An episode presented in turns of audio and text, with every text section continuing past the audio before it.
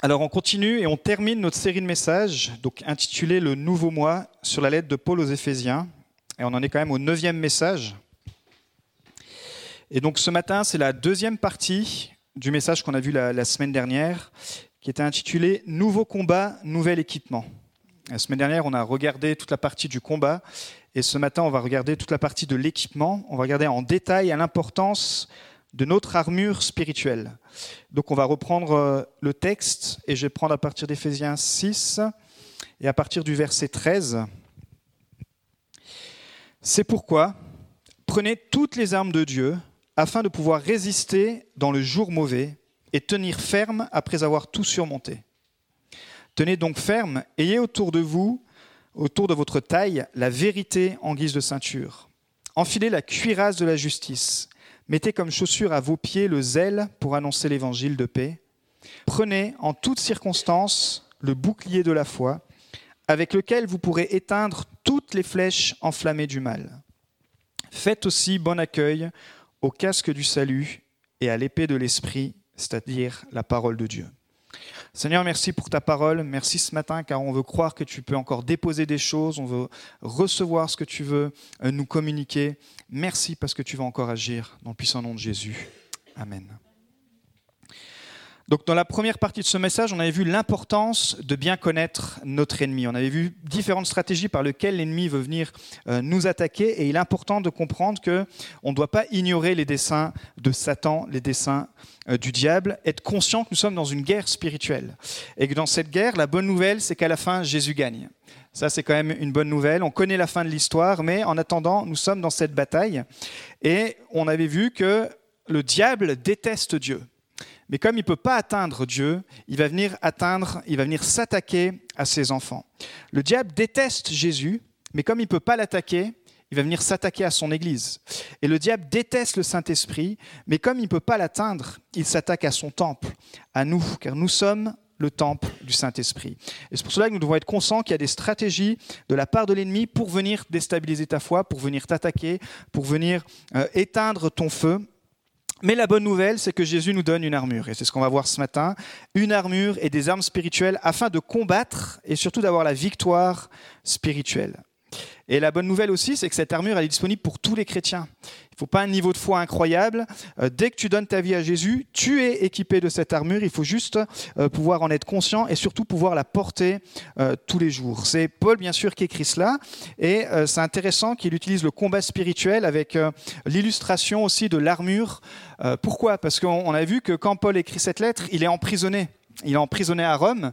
Et en prison, il voyait les soldats romains, il voyait ces légionnaires et du coup il a dû beaucoup s'intéresser à toutes leurs fournitures et ça lui a donné cette interprétation. Il va dire bah tiens pour que les gens du premier siècle puissent comprendre, pour que mes lecteurs, pour que euh, euh, ceux de, de, mon entourage, ceux qui vont recevoir toute l'Asie qui va recevoir cette lettre, mais mes contemporains, quand je vais parler de l'armure spirituelle et la comparer à l'armure romaine, ça va capter.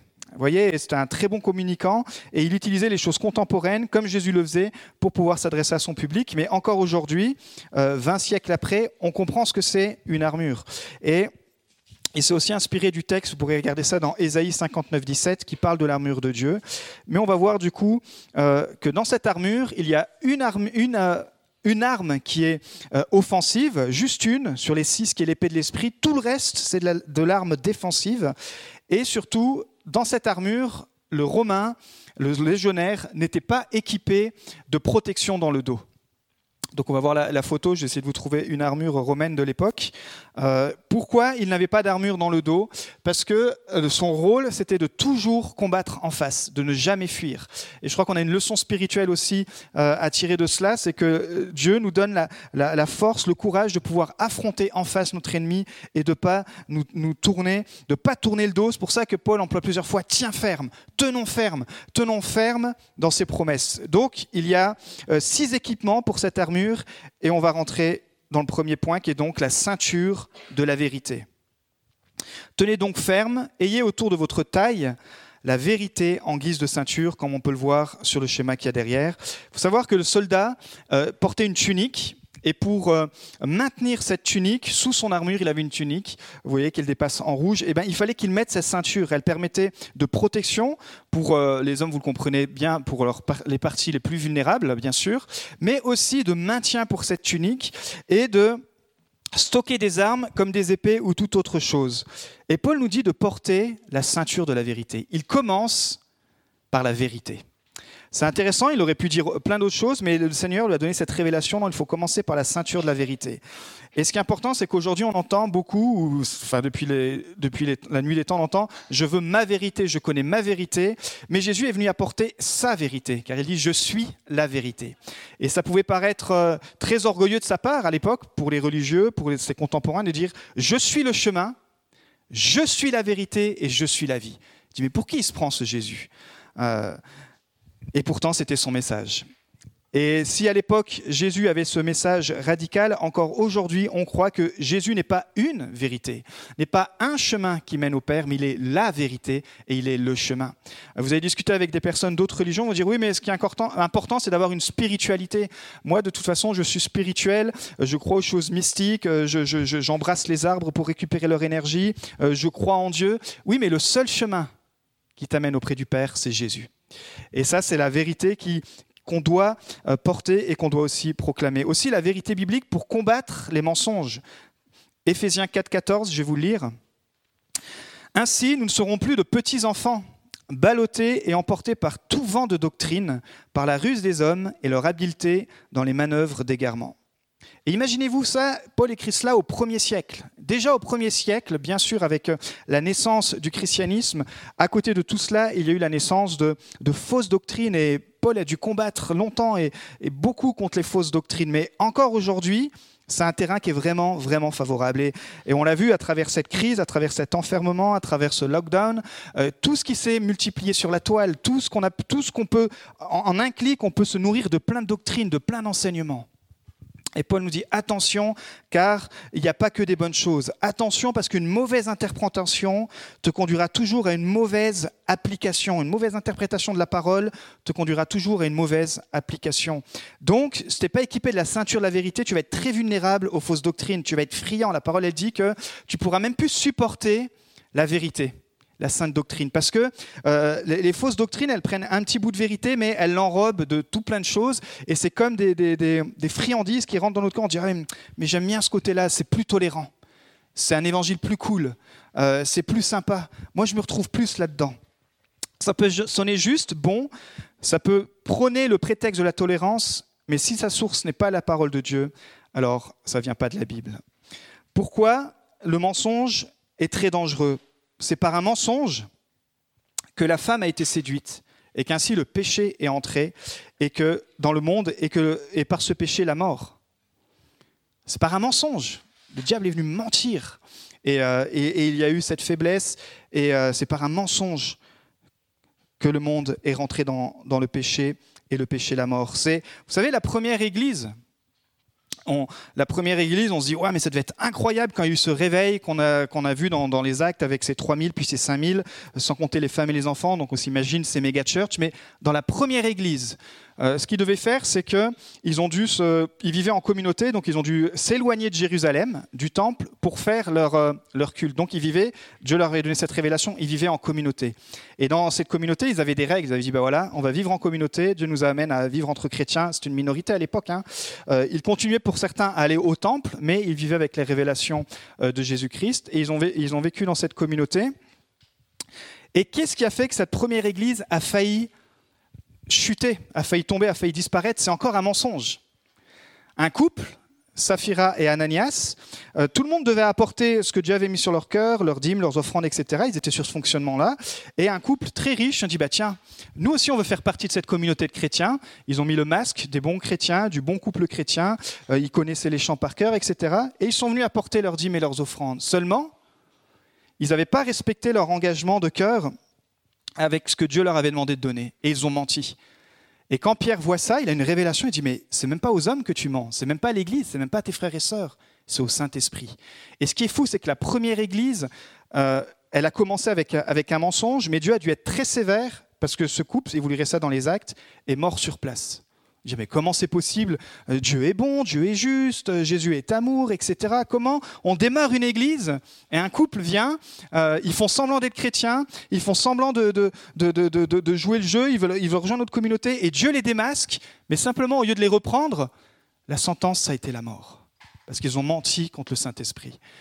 Vous voyez, l'attaque, la première attaque de l'Église, ça a été un mensonge. Et j'aimerais vous dire et, et nous mettre en garde, le diable utilise le mensonge pour, détruire ta vie, détruire ton foyer, détruire les églises, détruire euh, ta spiritualité. Il veut, il veut détruire, car il est le, le père du mensonge. Aimer la Bible, aimer Jésus, c'est très bien, mais ça veut dire aussi d'aimer sa vérité plus que ma vérité. Donc la première chose, c'est de connaître la vérité. Mais la deuxième chose, c'est de tenir ferme dans cette vérité. Et là, c'est encore une autre étape. On vit aujourd'hui dans une culture euh, où même parfois en tant que chrétien, on n'ose plus tenir ferme face à la vérité. Parce que l'atmosphère ambiante euh, divulgue, dilue la vérité dans, toutes sortes de choses. Et c'est dur aujourd'hui en tant que chrétien de dire, bah non, euh, moi je ne pense pas que l'avortement, c'est la volonté de Dieu. Waouh, aujourd'hui, vous dites des choses comme ça, et, d'autres, vous pouvez être limite euh, euh, lapidé sur place. Parce que ce sont des vérités qui dérangent de plus en plus, mais pas simplement qui dérangent les non-chrétiens. À la limite, euh, c'est normal que ceux qui n'ont pas la révélation de Dieu, mais qui viennent déranger aussi les chrétiens. Qui viennent déranger ceux qui, ont twisté, qui se sont nourris de, toutes sortes d'enseignements, qui tordent la parole et qui prennent des passages de la Bible quand ça leur arrange, mais d'autres passages, ils disent bah, voilà, des parties de l'Ancien Testament, oh, moi ça ne me va pas, ou l'Apocalypse, oh, ça ne me va pas. Et pourtant, toute la parole de Dieu, elle est utile et on a besoin de s'équiper de cette parole, non pas pour juger les autres, on n'est pas dans un esprit de jugement, mais dans un esprit de protection contre ces mensonges, pour tenir ferme. Et euh, en ce moment, on regarde, et, je, vous encourage à le faire si vous, avez, la possibilité, on a acheté les, les, 7 DVD sur les 7 églises de l'Apocalypse, un super documentaire qui a été réalisé par, par des chrétiens, mais qui s'adresse aussi aux non-chrétiens. Et on, se rappelait, on se faisait la, réflexion avec Magali, on se disait, mais waouh, dans ces églises du 1er siècle, donc en Turquie, c'est incroyable comme tout avait bien commencé, elles avaient toutes bien commencé, et pourtant beaucoup parmi certaines euh, ont fini par échouer. Parce qu'il y a eu des vents de doctrine, des mauvaises doctrines, il y a eu toutes sortes de choses. Et c'est ça le corps de Christ, c'est que euh, on doit faire attention à bien défendre la vérité, mais pas ma vérité, la vérité de Christ. Si sa vérité n'était pas populaire à son époque, soyons pas étonnés qu'elle le sera encore moins aujourd'hui. Deuxième chose, après la ceinture de la vérité, c'est la cuirasse de la justice. Il nous dit d'enfiler la cuirasse de la justice. Bien sûr, on parle de la justice de Dieu, ce qui est droit à ses yeux, ses normes, ce que Dieu appelle bien, mais aussi ce que Dieu appelle mal. Aujourd'hui, c'est dur, hein, on a nos propres normes, euh, la société nous bombarde de toutes sortes de trucs pour dire oui, ça finalement c'est bien, ça c'est pas bien, ou finalement on dit plus trop, tout est gris. Mais finalement, dans les normes de Dieu, il y a des choses très claires. Il y a des choses qui sont bien et il y a des choses qui ne sont pas bien. Il y a des choses que Dieu appelle bien et il y a des choses que Dieu appelle mal. Encore une fois, ce n'est pas pour nous condamner, c'est toujours pour nous libérer. Ça parle de notre attitude dans la vie de tous les jours, d'être prêt à souffrir pour Christ. Waouh! On ne sait pas dans les temps où on arrive, mais vous avez vu la loi du séparatisme qui est passée. Euh, on ne sait pas dans, dix ans dans, quelle, dans, liberté encore on aura l'occasion de, pouvoir nous réunir. Mais on voit déjà qu'avec la première crise, comme c'est dur de mobiliser l'Église dans l'unité dans la prière, j'aimerais vous dire que dans, dans, 2, 3, 4, 5 ans, où la vraie crise qui va arriver, il va vraiment falloir que l'Église puisse s'unir dans la prière. Au-delà de chacun ses points de vue, de nous unir dans la prière. Ésaïe 1,17, il dit Apprenez à faire le bien, recherchez la justice, protégez l'opprimé, faites droit à l'orphelin, défendez la veuve. Psaume 106, 3 Heureux ceux qui respectent le droit, qui pratiquent la justice en tout temps. Et le danger, c'est d'avoir la justice humaine, Jacques 1,20, car la colère de l'homme n'accomplit pas la justice de Dieu. On a le droit d'être en colère contre tout ce qui se passe, mais on ne peut pas utiliser notre colère pour régler la justice de Dieu. On peut dire, bah, Seigneur, je te dépose cette colère, j'ai des sentiments, j'ai le droit d'être en colère, mais je te fais confiance. J'appartiens au royaume de Dieu et je veux prier, je veux prier pour que ta justice, Romains 10, 3, ils ignorent la justice de Dieu. Je veux prier pour qu'il y ait ta justice de Dieu et cherchent à établir la leur propre. Ils ne sont donc pas soumis à la justice de Dieu. Alors revenons à la source de la justice, 2 Timothée 3,16. Toute l'écriture est inspirée de Dieu et utile pour enseigner, pour convaincre, pour corriger, pour instruire dans la justice. Philippiens 3.9, d'être trouvé en lui, non avec ma justice, celle qui vient de la loi, mais avec celle qui s'obtient par la foi en Christ, la justice qui vient de Dieu et qui est fondée sur la foi. Parce que si vous demandez quelle est la volonté de Dieu pour votre vie, en tant que chrétien, vous dites, mais moi j'aimerais bien savoir vraiment euh, quelle est la volonté de Dieu pour ma vie. Matthieu nous dit, recherchez d'abord le royaume et la justice de Dieu, et tout le reste vous sera donné en plus. Et je crois qu'aujourd'hui, avec euh, tout ce qu'on entend, euh, comme il a été dit, tout ce bruit, je crois que c'est de la distraction et qui empêche même les chrétiens de rechercher le royaume de Dieu. Ils recherchent des, plein de choses, plein de solutions, plein de machins, plein de trucs. Waouh, recherchons le royaume de Dieu. Recherchons encore plus en tant qu'Église le royaume de Dieu et sa justice. Et tout le reste, euh, toutes les préoccupations dans ce texte, hein, qui est le, le, sermon sur la montagne, il, il parle des préoccupations humaines, etc. Mais je crois qu'aujourd'hui, l'important de se rappeler, ces préoccupations, on les aura, on les aura encore, mais toi et moi, vous et moi, on doit rechercher d'abord le royaume et la justice de Dieu. Ici, on prêchera jamais quelque chose de politique, jamais autre chose que la parole de Dieu, que le royaume de Dieu. L'Église, c'est ça, c'est un endroit où on vient pour être nourri de la parole de Dieu. Après, si vous voulez avoir plein d'infos sur d'autres choses, bah, vous, vous choisissez vous-même vos sources, mais ici, l'Église, que Dieu nous demande, c'est de prêcher le royaume de Dieu. C'est dans le royaume de Dieu, on l'a chanté, qui nous libère. C'est dans le royaume de Dieu qu'on a sa paix. Et je crois que ce matin, le royaume de Dieu encore veut s'établir davantage dans nos vies. Troisième chose, c'est les chaussures du zèle. Mettez comme chaussure à vos pieds le zèle pour annoncer l'évangile de paix. on a toutes sortes de chaussures. Ce matin, si on regarde, il n'y a pas forcément deux paires identiques. Ce matin, moi, je suis venu plutôt avec des chaussures type ville. Des fois, je mets des baskets. Vous avez quoi, vous Des sandales, des baskets, des, des mocassins, voilà. Mais les chaussures, ça nous donne la stabilité et ça nous permet aussi d'avoir une mobilité. Et je crois que ce qui est important, il nous dit de porter les chaussures du zèle pour annoncer l'évangile de paix. Pour avoir du zèle, tu dois être stable dans la doctrine de l'évangile, et tu dois être aussi mobile dans cette euh, révélation, c'est-à-dire que tu dois être capable de te déplacer pour la partager. Tu es stable parce que tu, tu es fondé dans la parole de Dieu et du coup tu es mobile parce que tu as le zèle pour apporter le message, pour apporter simplement ce que Dieu a fait pour toi dans ta vie, eh bien tu peux l'apporter, tu peux témoigner. Alors, pour vous donner quelques clés ce matin, Comment tu peux résumer l'évangile si tu as, besoin de quelques versets clés? Je vais vous les donner très rapidement. Euh, il y a vraiment quelques versets de base qui sont des bons appuis. Première chose, on doit se rappeler qu'on a tous besoin d'un sauveur. Et ça, tu le trouves dans Romains 3, 23. Je vais vous le lire. Il y a quelques versets hein, ce matin. Tous sont péchés et sont privés de la gloire de Dieu. Ça, c'est la base. C'est que quand tu comprends ça, c'est que tu dis waouh, autour de moi, tout le monde a besoin de la gloire de Dieu parce qu'on est tous pécheurs et on a besoin de, on est privé de la gloire de Dieu et du coup on a besoin d'un sauveur. Deuxième chose, c'est que le salut et la vie éternelle est gratuite. Romains 6, 23, c'est pas par nos efforts. Il dit en effet, le salaire du péché c'est la mort, mais le don gratuit de Dieu c'est la vie éternelle en Jésus-Christ notre Seigneur. Si ce matin tu n'es pas sûr d'être sauvé, et on va le voir, c'est sur le dernier point, le casque du salut, j'aimerais te dire que tu peux recevoir cette révélation parce que c'est un don qui est gratuit. Mais un don, ça se reçoit par la foi. Et ce matin, tu peux ressortir d'ici en disant, si j'ai reçu, ce matin, je me suis repenti, j'ai redonné, j'ai donné ma vie à Jésus et j'ai fait partie de ce peuple et j'ai la vie éternelle. Troisième chose, croire que Jésus est mort et ressuscité pour toi. Romains 19, si tu reconnais publiquement de ta bouche que Jésus est le Seigneur et si tu crois dans ton cœur que Dieu l'a ressuscité, tu seras sauvé. C'est pour ça que lors des baptêmes, on demande aux gens de parler publiquement de ce que Dieu a fait dans leur vie pour qu'ils euh, puissent nous encourager, voire bah, qu'ils reconnaissent publiquement que Jésus est leur Seigneur, c'est-à-dire que c'est plus eux-mêmes qui dirigent leur vie, maintenant c'est Jésus et qu'ils croient qu'il est mort, il est ressuscité. Et quatrième point, que Jésus revient te chercher. On est de plus en plus près et proche de la fin des temps quand même. C'est vrai qu'on est en train de s'assoupir avec tout ce qu'on entend, mais je crois que si on, veille, euh, comme il dit Jésus dans Jean 14, 1, Jésus revient bientôt et il nous a préparé cette place, je vais vous le lire, que votre cœur ne se trouble pas. Croyez en Dieu, croyez aussi en moi. Il y a beaucoup de demeures dans la maison de mon Père. Si ce n'était pas le cas, je vous l'aurais dit. Je vais vous préparer une place. Et puisque je vais vous préparer une place, je reviendrai et je vous prendrai avec moi afin que là où je suis, vous y soyez aussi. Donc, on a vu qu'il y a de la connaissance de l'évangile. Je pense qu'ici, tout le monde a, au moins les bases, et même pour certains, vous avez plus. On a cette connaissance de l'évangile, mais on doit aussi passer pas simplement de la connaissance, mais à l'application. On doit le vivre, parce que nos actes parlent plus fort que nos mots. Encore un verset dans Philippiens 2,14.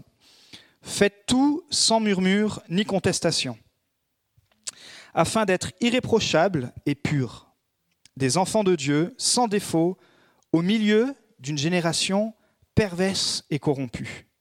Waouh, sont forts les mots. Hein Philippiens, premier siècle, 20 siècles après, faites tout sans murmure, sans contestation, sans revendication, pour qu'on soit irréprochable et pur des enfants de Dieu, sans défaut, au milieu d'une génération perverse et corrompue. C'est pas qu'on juge notre génération, c'est pas qu'on se prend, qu'on se croit au-dessus de notre génération, mais on ouvre les yeux et on croit et on se rend compte qu'on est dans une société perverse et corrompue.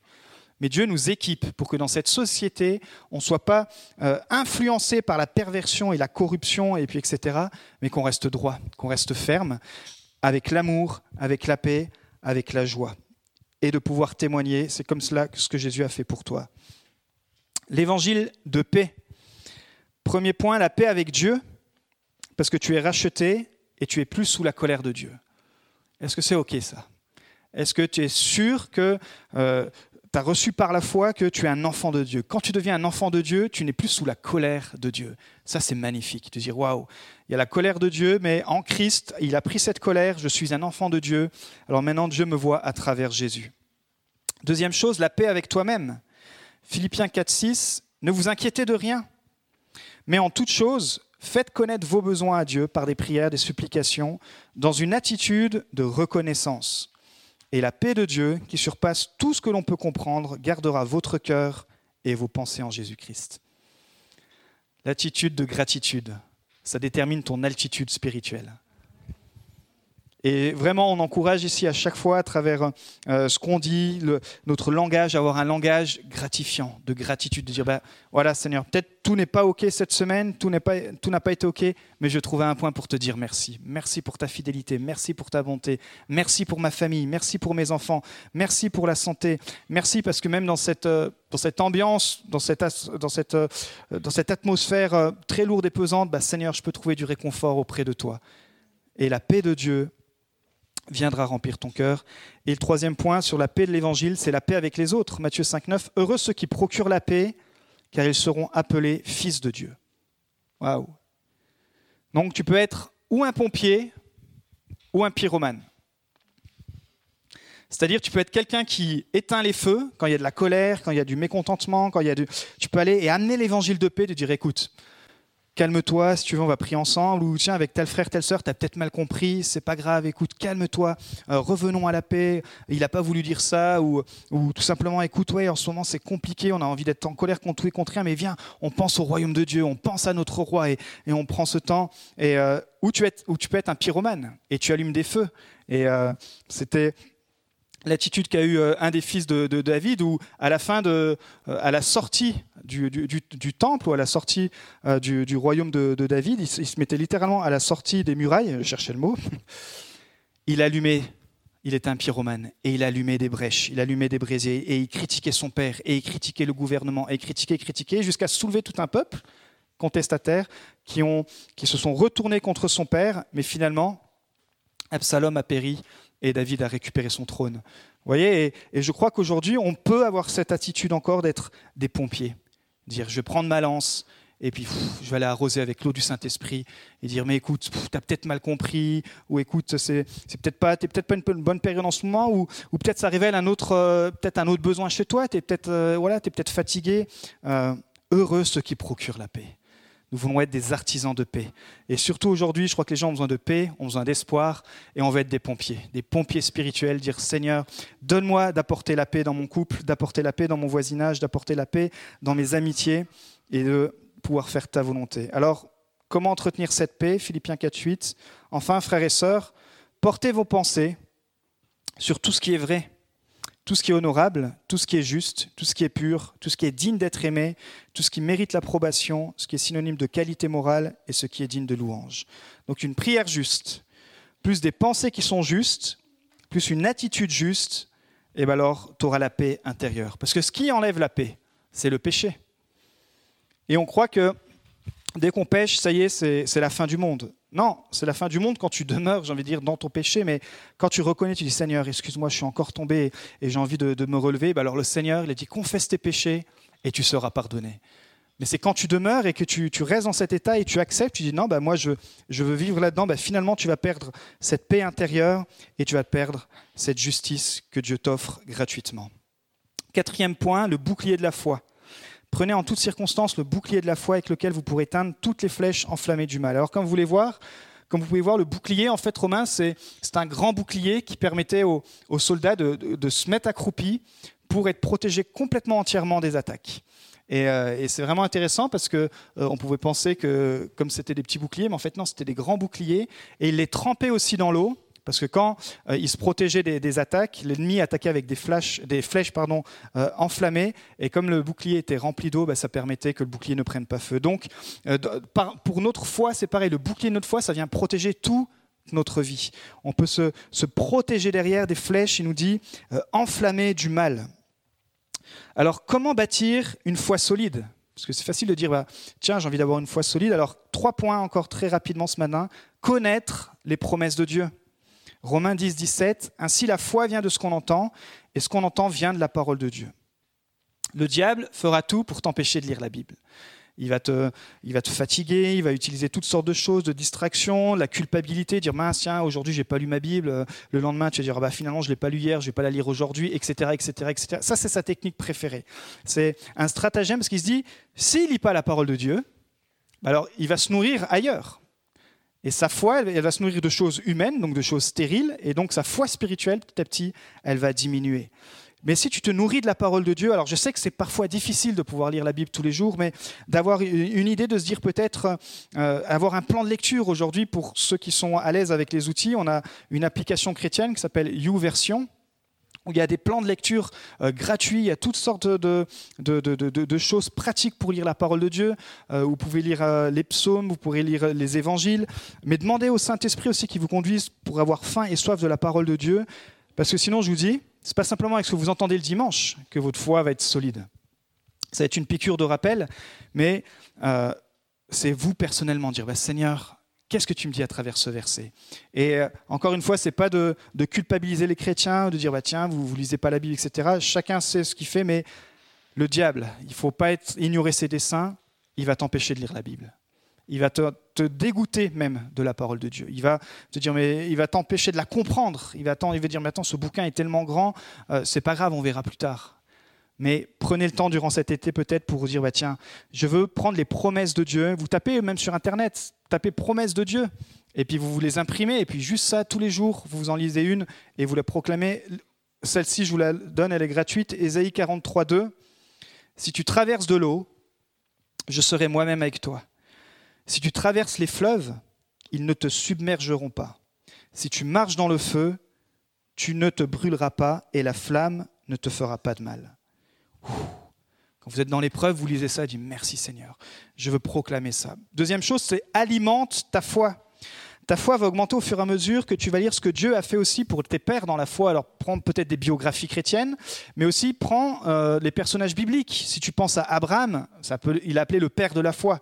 Je dis, bon, je vais un peu lire l'histoire d'Abraham. Si lui, s'il appelé le père de la foi, c'est que sa foi à lui, elle va aussi m'inspirer. Et de voir les patterns, de voir comment Dieu est intervenu à travers Abraham, à travers euh, David, à travers Joseph, à travers. Tu dis, bah, waouh, si Dieu l'a fait pour lui, il peut le faire pour moi. C'est ça les promesses bibliques. Si Dieu l'a fait pour Abraham, il va pouvoir le faire pour toi.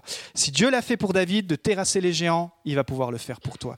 Si Dieu l'a fait pour les apôtres, de pouvoir pour les disciples, de pouvoir euh, avoir la victoire, de pouvoir chasser les démons, alors il pourra le faire pour toi. Et tu alimentes ta foi comme ça avec des, des personnages bibliques, avec des biographies, où tu te dis si Dieu l'a fait pour lui, il peut le faire pour moi. Et troisième chose, entoure-toi de personnes qui t'encouragent dans la foi. C'est l'exemple bien sûr de Josué et Caleb qui doivent prendre le pays promis et que sur les 10, c'est toujours la loi Pareto, hein, vous avez 20%, donc on en a deux qui sont à fond et 80% qui sont contre. Mais ce qui se passe, c'est que le peuple va écouter les 80%, et à cause de ça, quand Josué et Caleb ils vont arriver boostés, ils vont dire oui, on peut prendre le pays, le pays est incroyable, Canaan, il y a, des belles choses et on va le prendre. Et puis tu as 80%, les 8 autres qui disent ah non, il faut surtout pas y aller, il y a des géants, on va se faire bouffer. Mais le peuple il va être influencé par les 80% et ils vont se prendre 40 années dans les dents à tourner dans le désert. Entoure-toi des gens qui ont la foi, parce que c'est grâce à eux que tu vas pouvoir aller plus loin. Les autres, ils vont te faire tourner dans les déserts. Ils auront des belles explications, ils vont... mais ça tourne en rond et ça tourne dans le désert. Et tu vas être assoiffé, asséché spirituellement, tu vas être fatigué. Alors que si tu t'entoures de Josué et de Caleb, alors tu vas avoir cet esprit de victoire, cet esprit de force. Mais tu peux pas vivre ta foi seul ou isolé. Trouve-toi une frère, un sœur, une sœur, pardon, avec qui tu t'entends bien, avec qui tu peux prier, avec qui tu peux partager des sujets, dire tiens mon frère, ma sœur, est-ce qu'on peut prier pour ça? Et euh, on va prier ensemble. On va, j'ai envie de, de pouvoir conquérir cela dans ma vie, etc. Et puis bien sûr, le rassemblement dans l'Église. Alors aujourd'hui, post-Covid, c'est des messages qu'on disait plus, enfin c'est des thèmes qu'on n'abordait pas avant le Covid, mais maintenant après le Covid, on est obligé de redire que l'Église, c'est le rassemblement des chrétiens, pas sur Internet, mais physiquement. Alors Internet, c'est super, ça permet quand on est malade, quand on est fatigué, etc., de, pouvoir se nourrir. Mais dans Hébreu 10, 25, ils avaient déjà ce problème-là, pourtant ils n'avaient pas Internet, mais voyez ce qu'il dit l'auteur, n'abandonnons pas notre assemblée, comme certains en ont l'habitude, mais encourageons-nous mutuellement Faites cela d'autant plus que vous voyez s'approcher le jour. Il y a 20 siècles, il disait attention, Jésus revient. 20 siècles plus tard, au 21e siècle, encore, on peut s'encourager mutuellement à dire viens, on va dans l'assemblée, et ça ne parle pas de transfert d'église, etc. C'est dire, bah, je veux trouver une église et puis je veux m'encourager, me dire, allez, peut-être que ce matin c'est dur d'y aller, mais je veux aller pour partager l'évangile avec mes frères et sœurs. Encourageons-nous, encourageons-nous. Et si vous avez peut-être des frères et sœurs qui sont fatigués, faites le pompier, dire, mais viens, tu vas voir, on vit des bons moments, il y a la présence de Dieu, et tout simplement, l'église, c'est le rassemblement, le rassemblement des chrétiens. 5. Le casque du salut. Faites aussi bon accueil au casque du salut. Comme on le voit sur l'image, ça sert à protéger bien sûr la tête. Et de même, tu dois protéger ta tête, tes pensées des attaques de l'ennemi. On sait que le gros travail de l'ennemi, c'est de venir attaquer nos pensées, de venir te faire douter. Peut-être tu es là et tu doutes de ton salut. Peut-être tu doutes des promesses de Dieu. Peut-être tu doutes même que Dieu existe, que Jésus est le Fils de Dieu. Parce que tu doutes aussi peut-être de ton identité. Parce que comme on l'a vu à travers toute cette lettre, la lettre aux Éphésiens, c'est vraiment la révélation du nouveau moi mais du nouveau moi en Jésus-Christ. Et on voit qu'à travers ce nouveau moi, on, va voir à la fin tout, on va se rappeler toutes les bénédictions qu'on a. Et l'ennemi, ce qu'il veut, c'est te sortir de cette identité. Te dire, mais non, Écoute, peut-être tu as fait une expérience avec Dieu, mais c'était peut-être sentimental. Euh, c'était peut-être juste tes émotions. Euh, c'était peut-être juste une affaire religieuse, mais non, ton identité, ton identité elle n'est pas en Christ, elle est ailleurs. Euh, tu dois revenir à ce que Dieu dit de toi en Christ. Et dans Éphésiens 1, on l'avait vu, tu es béni, tu es choisi, tu es adopté, tu es racheté, tu es pardonné et tu es héritier. Waouh! Imaginez tout ce qu'on a, c'est le casque du salut. Le salut, ça comprend tout ça. Pas juste je suis sauvé et puis gloire à Dieu, euh, j'ai mon passe pour la vie éternelle. Non, c'est que sur cette terre, tu vis en tant que béni. Tu es une bénédiction, tu es choisi de Dieu. Dieu te connaît, il t'a choisi avant même ta naissance. Il dit, j'ai misé sur cette personne, je l'aime, je vais donner ma vie pour cette personne. Tu es adopté, tu fais partie de la famille de Dieu. Tu es racheté, tu es pardonné, tu es héritier. Et 6, l'épée de l'esprit. L'épée de l'esprit, c'est-à-dire la parole de Dieu. Et on voit que c'est la seule arme offensive dans cette armure, dans cet équipement. Alors comment bien utiliser l'épée de l'esprit? C'est utiliser, bien sûr, on a vu la parole de Dieu, pas pour condamner ou pour être supérieur, mais pour combattre le combat de Dieu. Et encore une fois, je prends l'exemple de Josué, parce que ça a été un grand combattant euh, dans, l'histoire biblique, et surtout, c'est celui qui a mené le peuple dans le pays promis. C'était pas n'importe qui, Josué. C'est enfin lui qui a amené le peuple en Canaan. Et pour faire cela, il a dû passer par la première euh, grosse ville qui était la ville de Jéricho. Et pour ceux qui sont familiers à cette histoire, c'est euh, où Dieu va lui dire écoute, écoute, là ton armée elle est trop grande, on va, on va faire ce combat, mais à, ma façon. Et puis vous lirez ça, c'est dans le livre de Josué. Et finalement, ils vont tourner autour de la ville et les murs, les murailles vont tomber. Alors Josué, il dit waouh, incroyable, avec Dieu on peut faire des exploits. On, va, on a pris le pays de Canaan, on est enfin dans le pays promis, et il va s'attaquer à une autre ville, la ville d'Aï. Sauf que dans, cette, dans ce combat-là, Dieu n'y est pas. Dieu l'a dit non, ne va pas, vous n'êtes pas prêt, c'est pas ton combat, c'est pas le moment d'y aller. Mais le, peuple mettait la pression. Il faut qu'on aille combattre, on a envie de combattre, on est, dans l'effervescence, on est dans la victoire. Et Josué va céder. Et il n'avait pas discerné que euh, dans le peuple, il y avait quelque chose à régler. C'est pour ça que Dieu ne voulait pas qu'ils aillent au combat, parce qu'ils n'étaient pas équipés de cette armure spirituelle. Pas tous, il y avait quelque chose à régler, ce qu'on appelle le péché d'Acan. Mais il va quand même y aller, Josué. Il va combattre un combat qui n'était pas le combat de Dieu, et il va perdre. Et c'est un désastre pour la nation. Et je crois que parfois, on a des combats qui viennent de Dieu, mais on a des combats où nous-mêmes on se met dedans et on s'épuise, on se fatigue. Et c'est pas notre combat. Et Dieu dit non, va pas dans ce combat-là. C'est pas pas le combat-là. Le, combat il est spirituel et, viens, on va, aller ensemble dans ce bon combat. Et comme disait l'apôtre Paul à Timothée, ce qu'on appelle le combat de la foi. Parce que nous appartenons à un nouveau royaume. Regardez Jésus quand il parle du combat, et je termine avec ça dans Jean 18, 36, je vais vous le lire. Jésus répondit, Mon royaume n'est pas de ce monde. Si mon royaume était de ce monde, mes serviteurs auraient combattu pour moi, afin que je ne sois pas livré aux Juifs. Vous voyez, ça c'est la nature humaine. On est sur cette terre et on veut combattre, on veut se défendre, on veut. Alors il y a des moments, oui, où il faut se défendre, il faut prendre position, mais là Jésus dit mon royaume en parlant du royaume de Dieu. Il n'est pas de cette terre. Parce que s'il était de cette terre, bien sûr que les anges, tout le monde serait. Mais il dit mon royaume n'est pas de ce monde. Mais en réalité, mon royaume n'est pas d'ici-bas. Et c'est pour ça que le combat, et c'est le plus dur, c'est le combat dans la prière l'unité, le combat dans la prière. Et j'ai hâte qu'on puisse reprendre euh, en septembre. On est en train de réfléchir comment on pourrait remettre en place euh, vraiment des, bonnes réunions de prière. On va pouvoir euh, ensemble s'encourager, combattre et aller plus loin que simplement avoir des temps d'exhortation de, le dimanche, mais avoir le temps de prier, de prier pour notre ville, de prier pour des situations. on voit avec le groupe des femmes, là, WhatsApp, comme il y a des belles choses qui sont partagées, des victoires. Et c'est tellement important la prière. Mais je crois que quand on va pouvoir le faire aussi de façon physique, ça va être super de pouvoir combattre ensemble. Alors, un encouragement encore pour cet été, vraiment, qu'on puisse veiller à s'équiper de toute l'armure, parce que quand un Romain, un légionnaire romain, il lui manquait une partie de l'armure, il se faisait avoiner par ses supérieurs. Il te manque le casque, et il se faisait virer, il se faisait, euh, ils étaient très sévères avec ça. Et je crois que c'est important que nous aussi, on puisse se rappeler qu'on doit porter toute l'armure. Pas simplement une partie de l'armure, mais nous sommes équipés de toute l'armure pour pouvoir combattre et d'avoir la victoire. On va terminer par la prière.